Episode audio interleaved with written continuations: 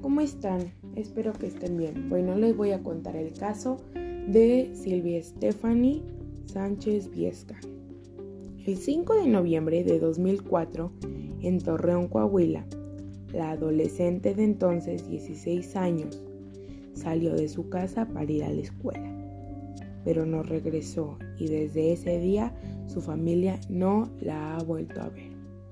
El 13 de septiembre de 2019, Fanny cumplió 31 años de edad.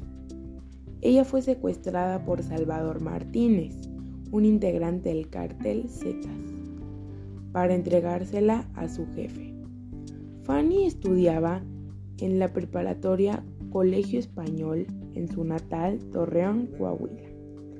El día que desapareció, llegó a casa de una amiga a pedir prestado porque la habían robado en un autobús tras salir de su partido de baloncesto. A la mañana siguiente, la policía empezó su búsqueda. Seis meses antes de su desaparición, Fanny había contado a su madre que en las calles de su antigua casa se dio cuenta que le tomaban fotos desde un auto.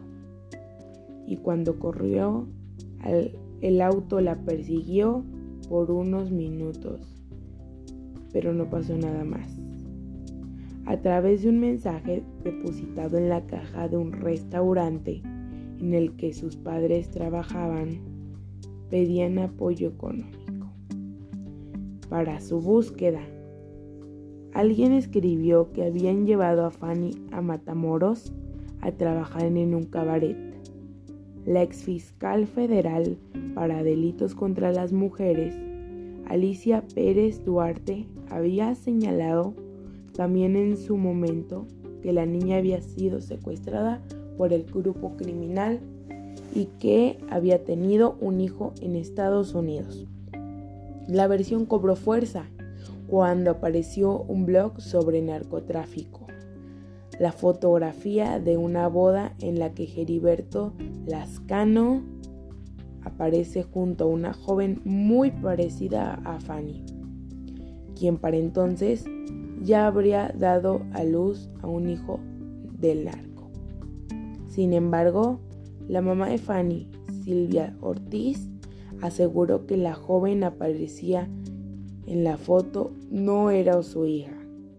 Seis personas vinculadas con el caso directa o indirectamente han sido asesinadas y de su hija Silvia solo conserva el recuerdo de esa última vez que la vio alejarse, con una mochila en la espalda en forma de conejo.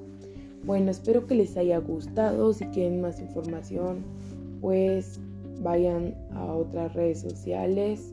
El caso se llama Caso de Silvia Stephanie Sánchez Viesca Ortiz.